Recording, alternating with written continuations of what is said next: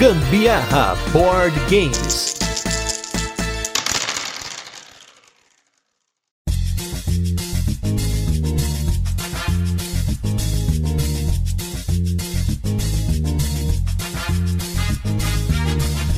Curte jogos Pocket, aqui a gente cobre tudo e hoje é um dia de um jogo de cartas bem divertido. Eu sou a Carol Guzmão. E eu sou o Gustavo Lopes e esse é mais um episódio do Gambiarra Board Games. E no episódio de hoje vamos falar do jogo Trio. Vamos fazer aquele resuminho de como o jogo funciona, depois tem curiosidades e por fim as nossas experiências com ele e como nós estamos nesse momento de férias. A gente tá gravando alguns episódios antecipadamente, então não vai ter destaque da semana, vai ter um episódio aí especial de férias, então vamos direto pro review retro de hoje, que é com o jogo Terraforming Mars Expedição Ares, e depois a gente vai falar um pouquinho sobre o trio.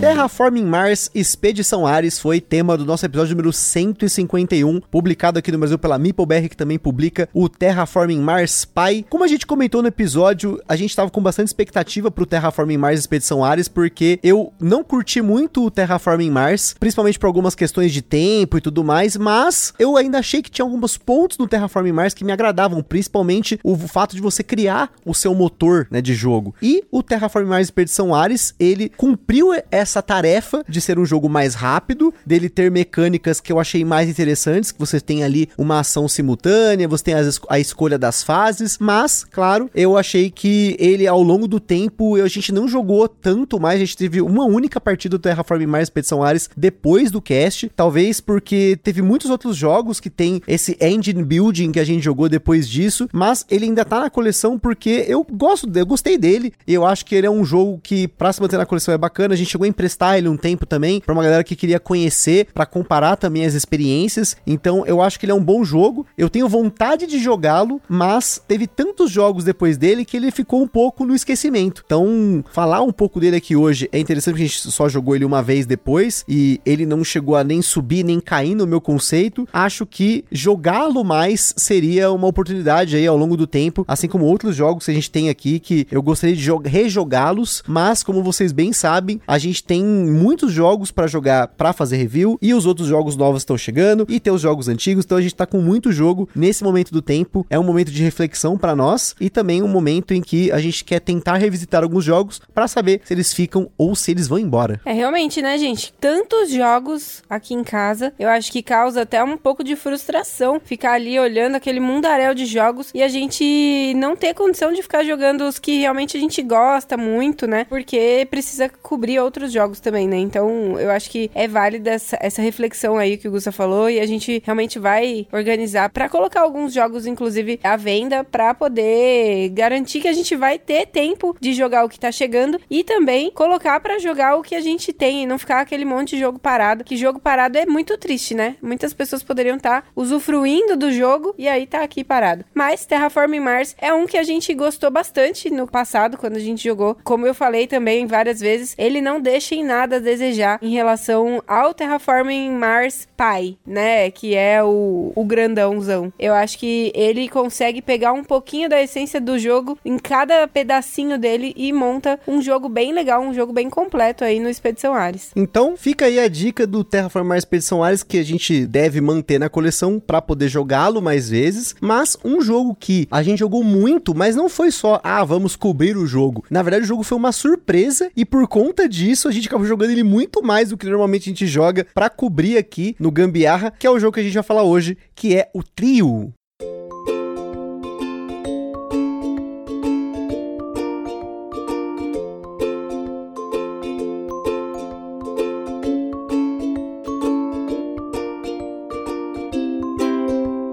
Um jogo para 3 a 6 jogadores, lançado no Brasil pela Paper Games, com partidas que duraram em média 10 minutos na nossa experiência em diferentes contagens de jogadores. Falando de mecânicas, nós temos aqui as mecânicas principais de coleção de componentes, memória e um pouco de dedução. E você vai entender por que disso, mas se você não sabe o que são essas mecânicas, não deixe de ouvir a nossa playlist mecânica do dia que a gente fala sobre mecânicas e sempre com muito conhecimento para vocês aprenderem o que, que são esses termos que a galera usa. Já na nossa escala de complexidade, Award. Ele recebeu um de 10, como vários jogos aí da linha Pocket. São jogos bem tranquilos e bem fáceis de explicar. E o bom é que não teve uma única vez que a gente jogou apenas uma única partida desse jogo. Na data em que esse cast foi gravado, o trio tava custando uma média de 50 reais. E se você tiver lá na Bravo Jogos ou próximo da Bravo Jogos, e também se você for apoiador do Gambiarra, você tem cupomzinho de desconto garantido. Mas de qualquer forma, gente, fiquem ligados.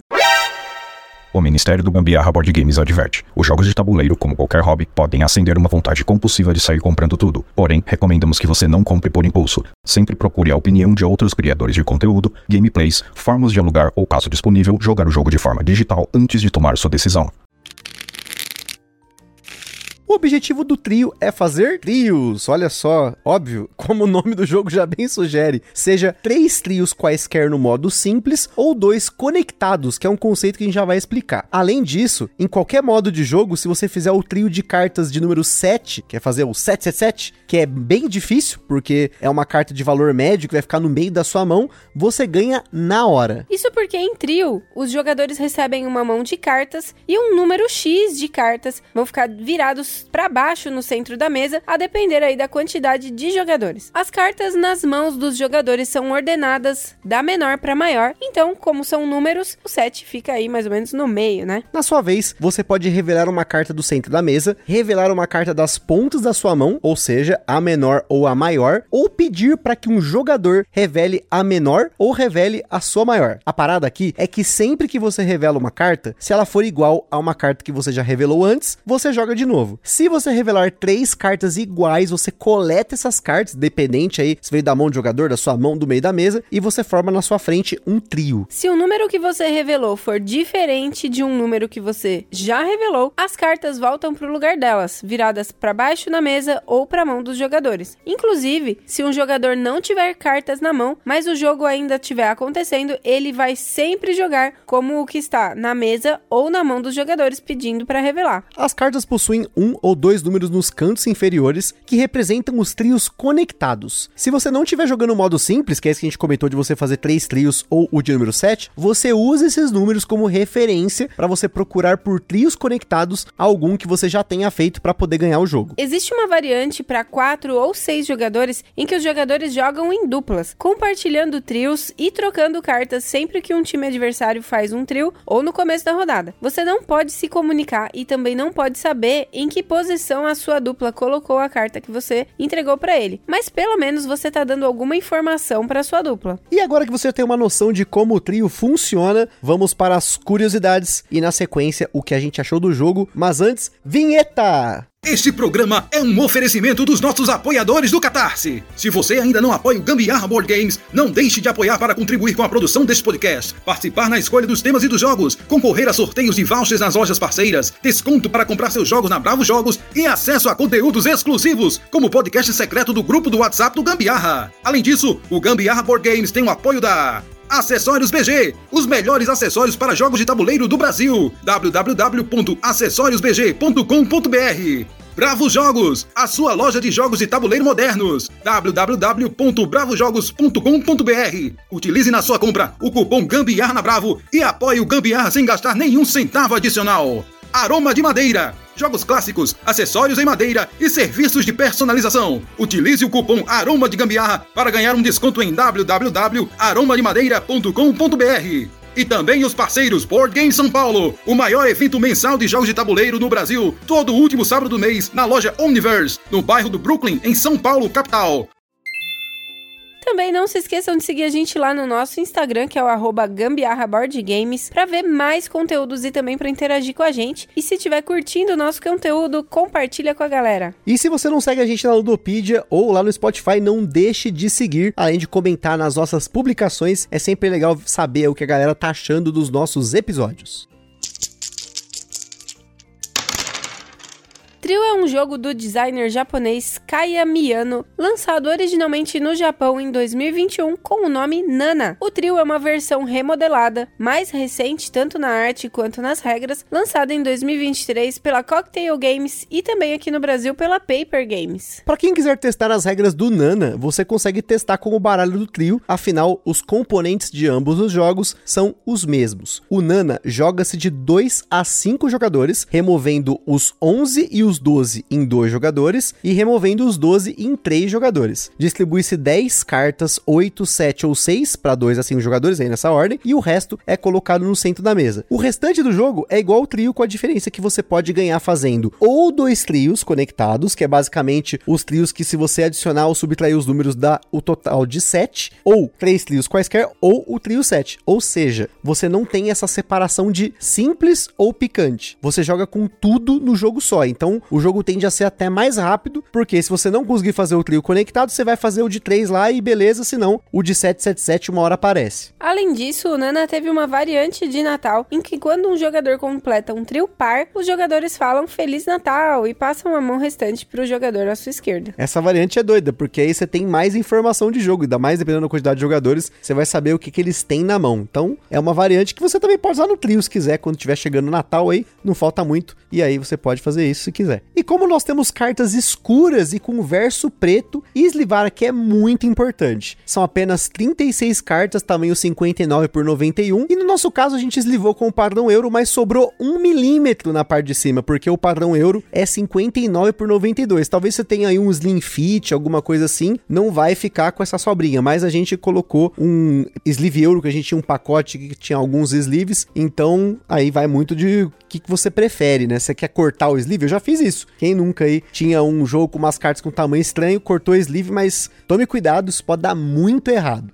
Agora, falando de experiências com o trio aí, como a gente estava falando ali no começo da pauta, nós jogamos muito esse jogo. Eu levei ele para um evento e joguei com várias mesas diferentes. Nós jogamos em todas as contagens de jogadores, jogamos em dupla, joguei a variante do Nana, joguei picante, joguei simples, enfim. Ele é um jogo que dependendo da quantidade de jogadores, ele vai mudar o jeito que você vai jogar, porque você tem menos informação em uma quantidade de jogadores, em quantidade de jogadores mais alta, você vai ter mais carta na mão das pessoas e mais cartas espalhadas espalhadas. Então, normalmente o que acontece é que, com uma quantidade menor de jogadores ou em dupla em quatro pessoas, os números 1 e 12 são bem importantes porque é os que são os primeiros a serem caçados. Mas, quando você aumenta a quantidade de jogadores, você tem mais chance de outros números serem os primeiros a aparecerem na jogada. Tipo, sai um 11, 11, 11, um 2, 2, 2. Já teve partida em 6, por exemplo, que eu comecei a minha jogada com o número 6 como a minha carta menor. Então, com mais jogadores, ele vai ter uma maior dificuldade de você ficar memorizando tudo que todo mundo tem, mas ele espalha mais as cartas. Então, ele vai ter dinâmicas diferentes dependendo de quantas pessoas você está jogando. Se é o modo simples ou picante, não vai mudar tanto, apesar de serem modos diferentes de jogar e serem interessantes, porque no modo normal, né, o simples, você tá correndo atrás de trios e pronto. Agora, no modo picante, às vezes você faz um trio e o outro que você faz, você bloqueia outra pessoa. Então, tem algumas sacadas do jogo que são muito interessantes dependendo da quantidade de jogadores. E esse